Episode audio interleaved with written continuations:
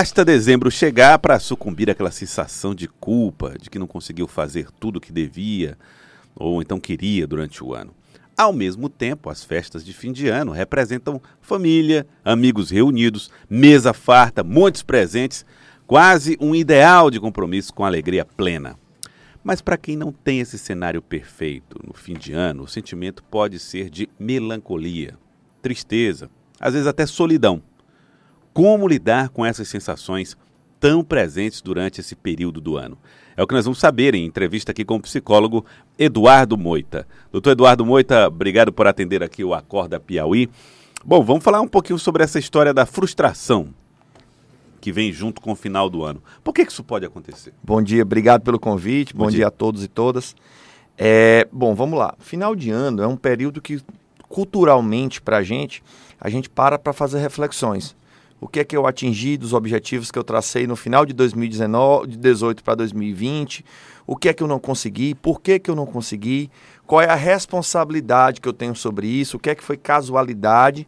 E o que é que foi falta de comprometimento mesmo meu. Então, a gente sempre, tanto que é, mais ou menos em 2014, 2015, criou-se a campanha Janeiro Branco, que essa campanha Janeiro Branco tem como finalidade isso, falar da prevenção, da saúde mental, dos novos horizontes que se traçam uhum. no começo de um novo ciclo de vida.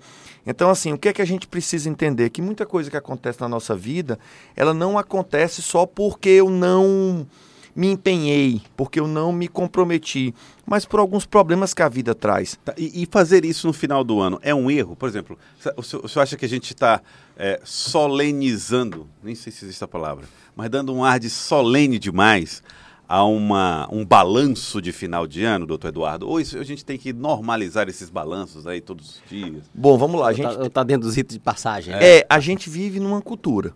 O ser humano ele é um ser biopsicossocial. Então tem a questão social que a gente vive inserido e que faz parte do meio social fechar os ciclos, repensar no que a gente não conseguiu, é, replanejar, reorganizar.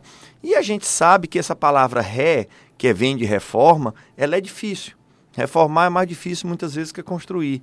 Então a gente tem essa, essa, muitas vezes essas inquietudes que levam à tristeza. Poxa, eu não consegui isso, eu não consegui uma dieta, eu não consegui aprender um idioma, entrar numa faculdade, eu não consegui vencer um obstáculo, seja ele qual for da vida.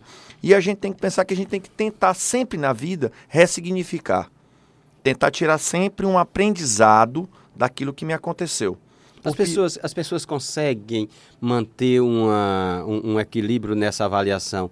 O que é que o que é que eu podia ter feito e o que é e até onde eu, eu não tive nenhuma possibilidade de interferir no processo. É difícil esse equilíbrio? É difícil porque a gente, é natural do ser humano se questionar.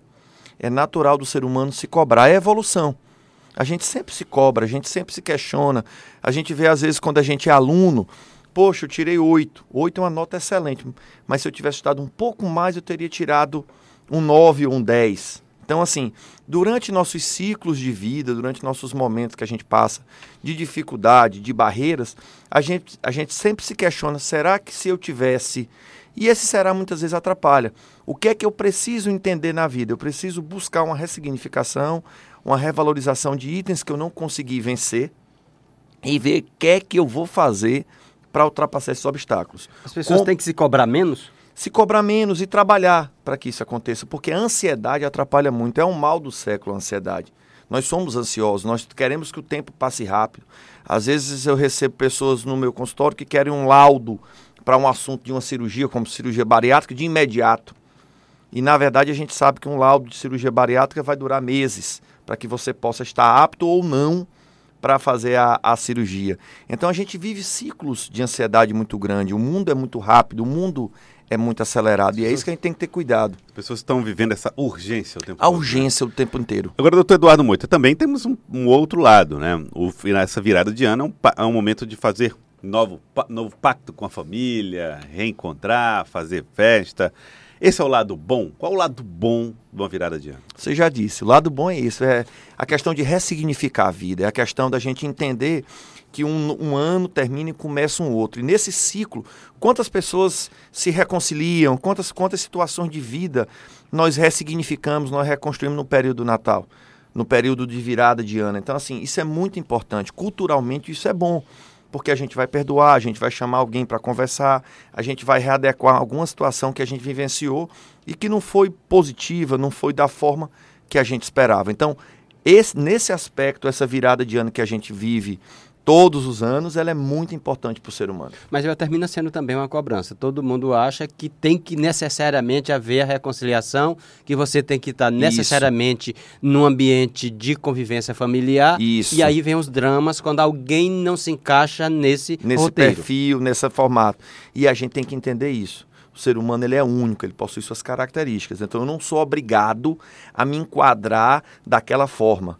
Então eu, eu tenho que respeitar isso é um fato que a, eu acho que a grande dificuldade hoje do, dos convívios sociais é a palavra respeito. Eu não sou obrigado a que aí, eu não sou obrigado a gostar, mas eu sou obrigado a respeitar. O respeito ele é uma palavra que é, embasa tudo. Por que, que tem tanta morte no trânsito? Pela falta de respeito das regras. Por que, que as pessoas têm tanta dificuldade?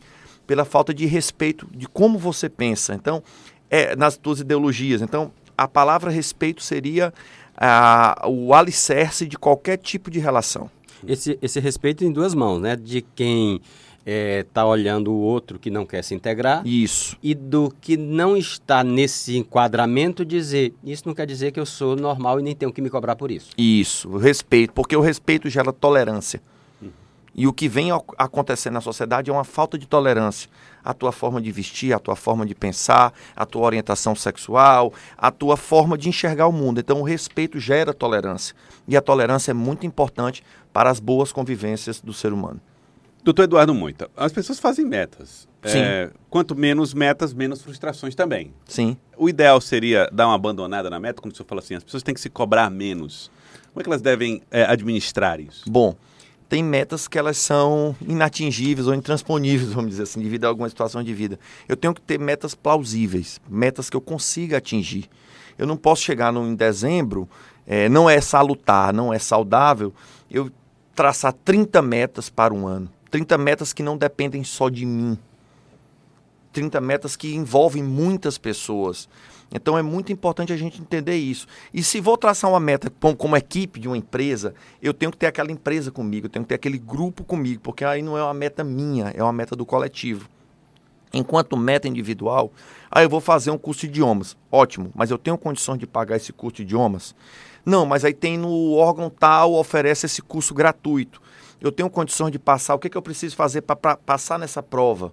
Né? Eu não posso chegar lá de cara sem ter pego um livro e querer me enquadrar nisso. Eu vou fazer uma dieta. O que é que eu vou fazer para conseguir é, atingir meu objetivo da dieta? Então, são várias situações que a gente precisa ter em mente. Essas metas precisam ter objetividade, ponto final, um ponto de chegada. Se está uma situação muito difícil para eu atingi-las, eu não posso traçar uma meta que eu não vou conseguir chegar nela, o que vai me gerar, consequentemente, frustração durante o ano. Estamos conversando com o doutor Eduardo Moita, ele que é psicólogo, falando conosco a respeito dessas questões que envolvem aí, os sentimentos que envolvem o final do ano. Bom, muita gente coloca no fim do ano, nesse, nesse período, uh, as lembranças de infância ficam mais afloradas, né? Bom, nem sempre temos a vida que tínhamos no passado. Sim. A, a vida muda. Qual é o, significado que a saudade, por exemplo, tem num período como esse? É, a saudade é muito importante na vida. O ser humano é cheio de sentimentos que são importantes. Eu sempre converso, às vezes, em, em momento de terapia com os pacientes, sobre os exageros. É, o, o, o que é que a saudade vai me trazer? Bons sentimentos, boas lembranças.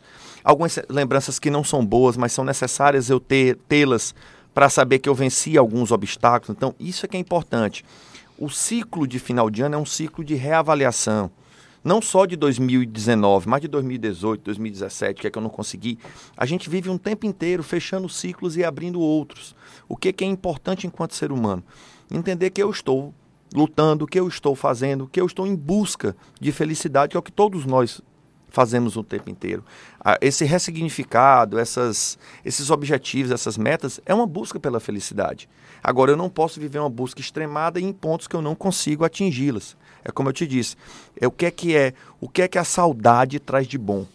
Boas lembranças, meus avós, um jantar, um almoço, uma vivência positiva. E aquilo me me enche de esperança em novos momentos bons. Então a saudade tá, traz esse, acende essa chama de novos momentos, de momentos. Como memória, não como prisão. Né? Isso, como memória, não como prisão. Definiu bem, é, é bem isso.